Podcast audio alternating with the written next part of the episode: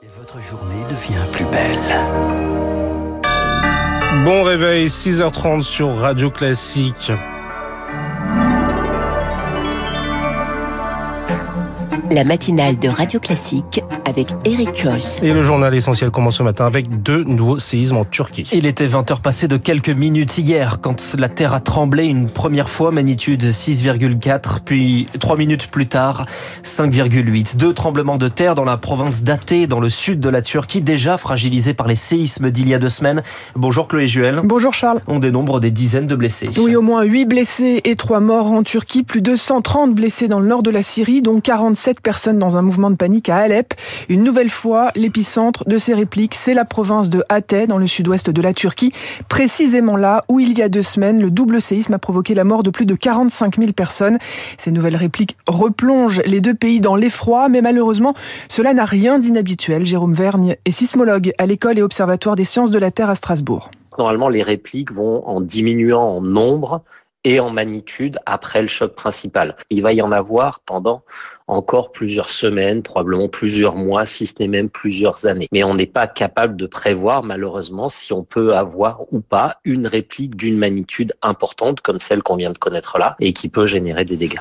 Jérôme Vergne, joint par Marine Salaville, les autorités turques craignaient hier un tsunami, appelant la population à se tenir à l'écart de la côte méditerranéenne. Des hôpitaux ont été évacués, alerte finalement levée hier soir. Et le président turc Recep Tayyip Erdogan s'est rendu sur place hier au total 118 000 bâtiments sont détruits ou gravement endommagés dans le pays. Et de son côté, le président américain Joe Biden est arrivé en Pologne. Il est arrivé à Varsovie au lendemain d'une visite surprise à Kiev en Ukraine, déplacement hautement symbolique aux côtés de Volodymyr Zelensky dans les rues ensoleillées d'une capitale d'un pays en guerre. En fond sonore des sirènes, la Russie était pourtant prévenue de ce voyage qui entrera dans l'histoire. Isabelle Facon est directrice adjointe de la Fondation pour la recherche stratégique. C'est surtout très symbolique, euh, d'autant plus après cette séquence conférence de sécurité de Munich et puis cette visite que certains comparent déjà à euh, la visite de Kennedy à Berlin hein, pendant la guerre froide. Mais je la vois pas non plus vraiment comme un tournant qui change considérablement euh, les choses. Les États-Unis, tout en soutenant l'Ukraine, veillent bien à éviter tout incident qui pourrait par la suite conduire à un élargissement du conflit. Une propos recueillie par Victoire Fort et sur place, Joe Biden a annoncé une nouvelle aide supplémentaire de 500 millions de dollars. Une visite quelques heures avant le discours de Vladimir Poutine sur l'état de la nation. Ouais, c'est le route annuel devant les deux chambres du Parlement. C'est à 10h, heure française, l'occasion pour le président russe de rejouer la logique des blocs. Ulrich Bouna est analyste en géopolitique. La façon dont la propagande russe présente cette guerre qu'il a lui-même déclenchée, c'est que c'est grosso modo une guerre de la Russie contre un Occident qui voudrait la, la, mort de la Russie. Il est très probable que le déplacement de Joe Biden soit présenté sous cette lumière, eux contre nous. C'était inenvisageable d'expliquer la défaite de la Russie autrement que en disant que finalement cette guerre ce n'était plus contre l'Ukraine mais contre l'Occident tout entier et donc forcément c'est une lutte beaucoup plus compliquée et qui s'inscrit sur le long terme. Cet argument de lutte limite du bien contre le mal, hein, c'est effectivement une rhétorique qui est montée en puissance à mesure que l'offensive ratait en disant nous gagnerons à la fin, mais en revanche, cette lutte sera longue parce que regardez, cet Occident, il a des moyens, etc. Ulrich Bouna, également l'auteur de La guerre hybride en Ukraine, quelle perspective aux éditions du Cygne Une guerre qui inquiète la Chine, dont la neutralité est remise en doute par les États-Unis, qui la soupçonne de vouloir fournir des armes à la Russie. La Chine dit ce matin vouloir promouvoir le dialogue. 6h33, les syndicats se réunissent ce soir. Rendez-vous 18h au siège de la CGT en région parisienne. Les opposants à la réforme des retraites veulent s'accorder sur les actions avant mais surtout après le 7 mars prochaine journée de mobilisation. Quant à lui, il est de retour sur le terrain. Emmanuel Macron est arrivé à Ringis, le plus grand marché de produits frais au monde.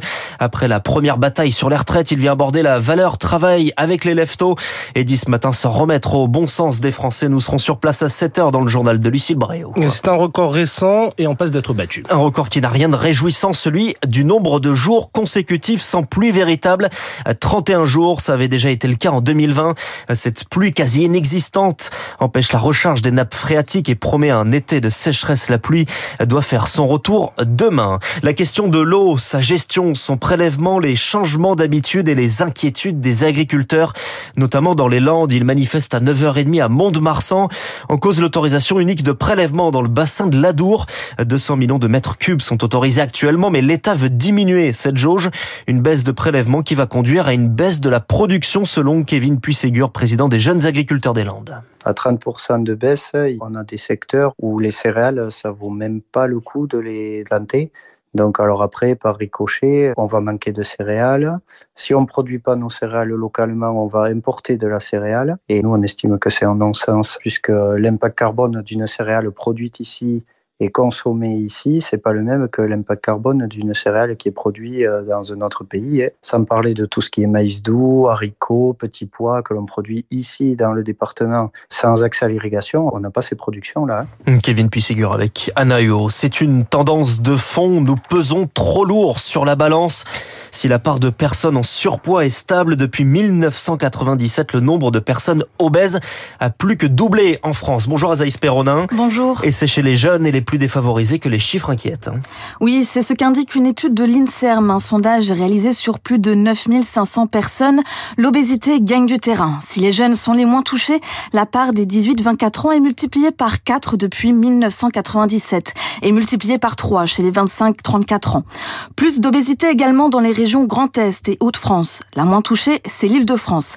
Il y a donc un lien avec la, avec la catégorie sociale, plus présente chez les ouvriers que les cadres. Une obésité aux lourdes conséquences selon Guillaume Pourchet, responsable du centre de l'obésité à l'Institut mutualiste Montsouris à Paris. À cause du poids, on va respirer de façon moins efficace. Il y a des altérations sur le foie. C'est la première cause aujourd'hui de, de, cirrhose et de cancer du foie, l'obésité. On a des conséquences sur l'hypertension, vraiment à, à, tous les niveaux euh, d'un point de vue physique. Ces complications associées à l'obésité peuvent être largement améliorées par une perte de poids durable de 10%, rapportent les spécialistes. Les explications d'Azaïs Perronin avec Héloïse Weiss. Le parquet de Mulhouse ouvre, ouvre une enquête judiciaire contre X pour homicide involontaire cela fait suite à la mort d'un homme à sa sortie des urgences de la ville. C'était en janvier dernier. Sa famille a porté plainte et évoque de mauvais traitements médicaux. Et puis un premier pas vers le retour des soignants non vaccinés.